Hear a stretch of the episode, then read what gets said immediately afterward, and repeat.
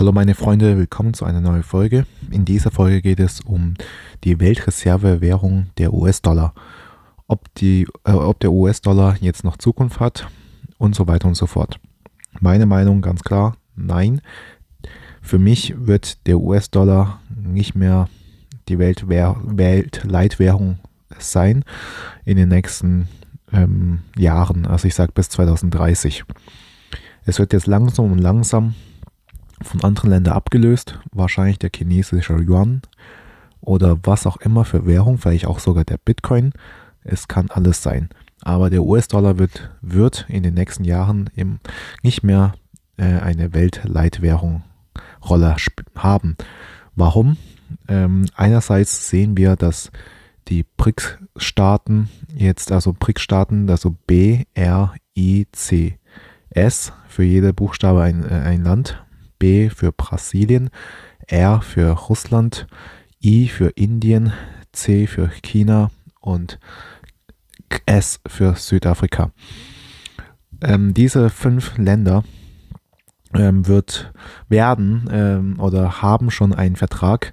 Es ist eine Allianz, äh, das ähm, die sind es ist eine Allianz gegen die USA, kann man sagen, eine Gegenpartei gegen die USA, gegen den US-Dollar Sie wollen all die ganzen Geschäfte, besonders Öl, vom US-Dollar äh, ablösen. Warum? Weil, die, äh, weil gerade die USA davon profitiert. Für jeden äh, Barrel, was halt ähm, in der, auf der Welt verkauft wird, bekommt die USA Geld. Äh, ich weiß leider nicht wie viel, aber genaue Zahlen kann man eh sowieso nicht wissen. Das ist alles äh, gefaked. Und ähm, die USA verliert sicher, aber langsam, aber sicher äh, ihre Vorherrschaft zur Welt. Und ähm, das ist ja klar, weil jetzt kommt halt eine aufstrebende Macht. Das ist halt in dem Fall die Chinesen. Die wollen eine äh, bereits äh, stehende Macht ablösen und dazu kommt es zu Konflikten. Und es gab eine Studie, bisher haben immer ungefähr 70 Prozent von diesen, also immer wenn eine anstrebende Macht eine We bestehende Weltmacht ähm, herausgefordert hat, kam es zu, von, zu den, äh, kam es zu 70 Prozent davon immer zu Krieg. Ähm, ich hoffe, dass es nicht zu Krieg kommt, also zu wirklich ähm, mit Waffen und so. Ähm, lieber Wirtschaftskrieg, wie die USA mit China seit 2018 führen, als wirklich mit richtiger Krieg, denn ich möchte nicht äh, mit atomarer äh, Sprengköpfe oder was auch immer getötet werden oder sonst irgendwelche Krisen erleben. Aber ich denke, Krisen müssen wir sowieso erleben in nächster Zeit. Das steht schon sehr fest. Und ähm, ja, was ich aber für deutlich sagen möchte, ist, kauft euch jetzt, oder nee, besser gesagt, wer profitiert denn davon, wenn der US-Dollar nicht mehr die Weltleitwährung sein wird? Natürlich die Reichen. Denn die Reichen besitzen Assets. Mit Assets meine ich Sachwerte. Die besitzen Immobilien, Gold, Silber, Bitcoin. Also das, was limitiert ist, vielleicht sogar Aktien, was auch immer. Und wenn der Dollar kaputt geht, dann kommt, das bedeutet, dass eine Hyperinflation kommt. Also wenn der Dollar kaputt geht, dann bedeutet, dass es einfach der Dollar keinen Wert mehr hat. Das heißt, dann wird alles ähm, in, den, in die exorbitant Tante, ich kann dieses Wort nicht mehr aussprechen, aber auf, auf jeden Fall in sehr hohen Ö, äh, Höhe ansteigen, auch die Preise, wie, wie, in Venezuela vor fünf Jahren, auch jetzt kann man sagen, da kann mit 100 Euro oder 100 Pesos, venezuelischen Pesos, da kannst du dir jetzt den Arsch abwischen, besser auf Deutsch gesagt, das ist wirklich so, da kann man echt wegschmeißen. Und das auch, zu, auch in Deutschland haben wir sowas mehr erlebt, in Weimarer, Weimarer Republik im Jahr 2003, äh, nein, nicht 2000, 1923. Auch da hat ein Brot ein paar Milliarden Mark gekostet damals. Und es bedeutet einfach, und warum? Weil die Deutschen damals um die ganzen Reparationszahlungen, was sie halt an die Alliierten ähm, bezahlen müssen, haben sie einfach gesagt, okay, wir drucken einfach. Wir drucken, wir drucken, wir drucken. Und dann ist das Geld so krass in die Umlaufmenge äh, gekommen, so dass halt zum Hyperinflation kam. Und ich sage das auch immer so oft, Mark Twain sagte schon, die Geschichte wiederholt sich nicht, aber sie reimt sich. Also es muss vielleicht gar nicht sein, dass es zu einer mega, mega, mega äh, Hyperinflation kommt, wie damals in Weimarer Republik. Aber es reimt sich, weil jetzt die USA auch ihren Schulden ähm, bezahlen im Sinne von bezahlen, indem sie halt die Gelddruckermaschine der US-Dollar weiter ausdrucken und weiter in diese Welt äh, weiter ausschütteln. Und jetzt kommt halt so eine andere aufstrebende Markt China leitet halt eine Initiative für die BRIC-Staaten und möchte halt etwas dagegen unternehmen, weil erstens, die wollen mehr Macht haben, die wollen wahrscheinlich auch ähm, ihre eigene Weltleitwährungen durchsetzen. Wahrscheinlich werden die fünf Staaten sich dann auf ein äh, Währung sich einigen oder die erfinden was Neues, was auch immer. Es kann alles möglich sein, ich weiß es nicht, ich habe keine Glaskugel, ich kann es nur vermuten.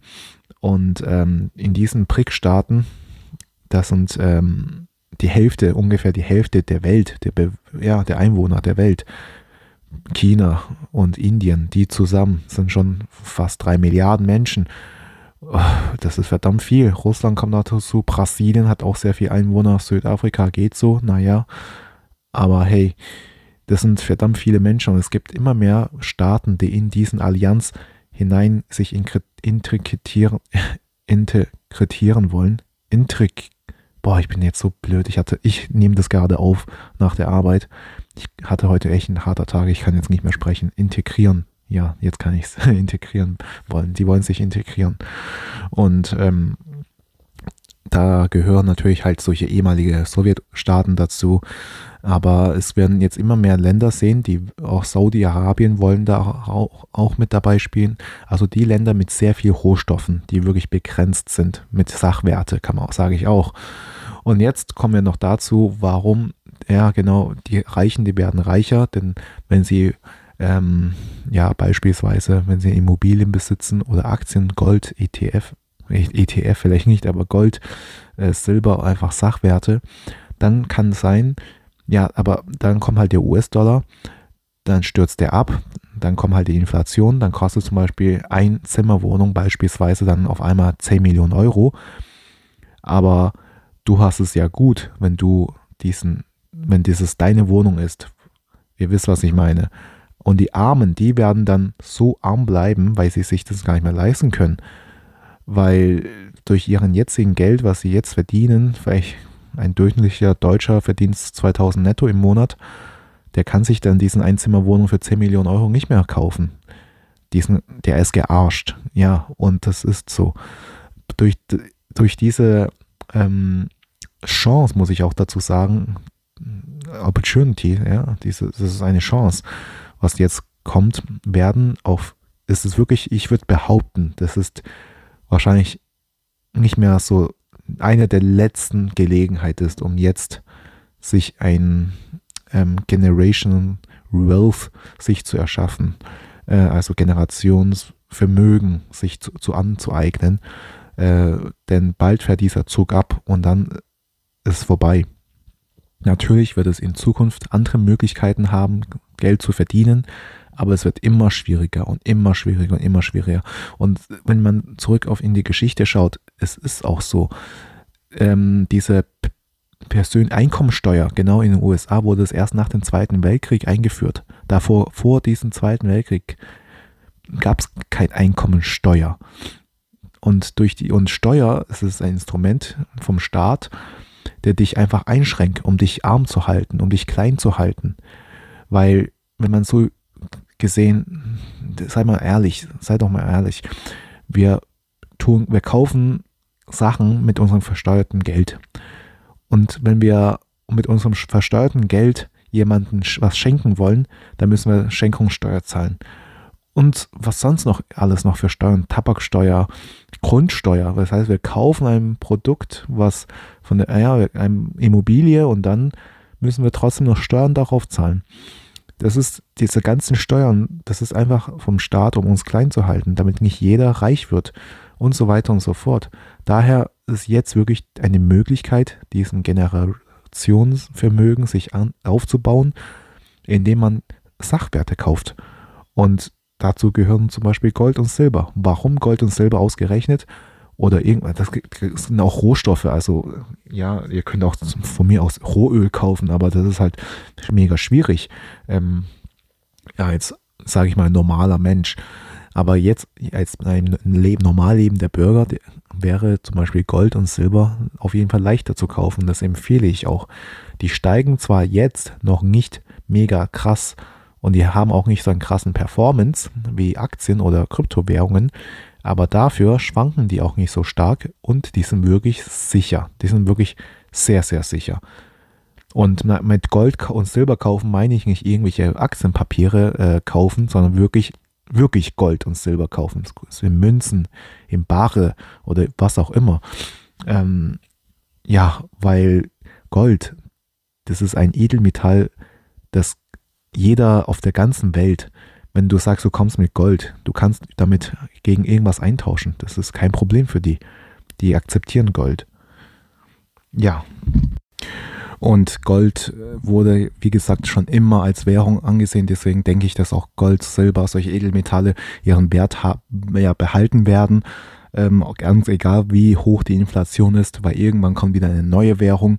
Und dann sagen sie halt wieder, dass ähm, zum Beispiel die bringen irgendeine andere Währung, ja, weiß nicht, Bitcoin fällt mir gerade ein, sagen sie alles, diese Wohnungen statt eine Million Dollar ähm, kostet es halt, diese Einzimmerwohnung, als nehmen wir es weiter als Beispiel, kostet halt 0,1 Bitcoin zum Beispiel.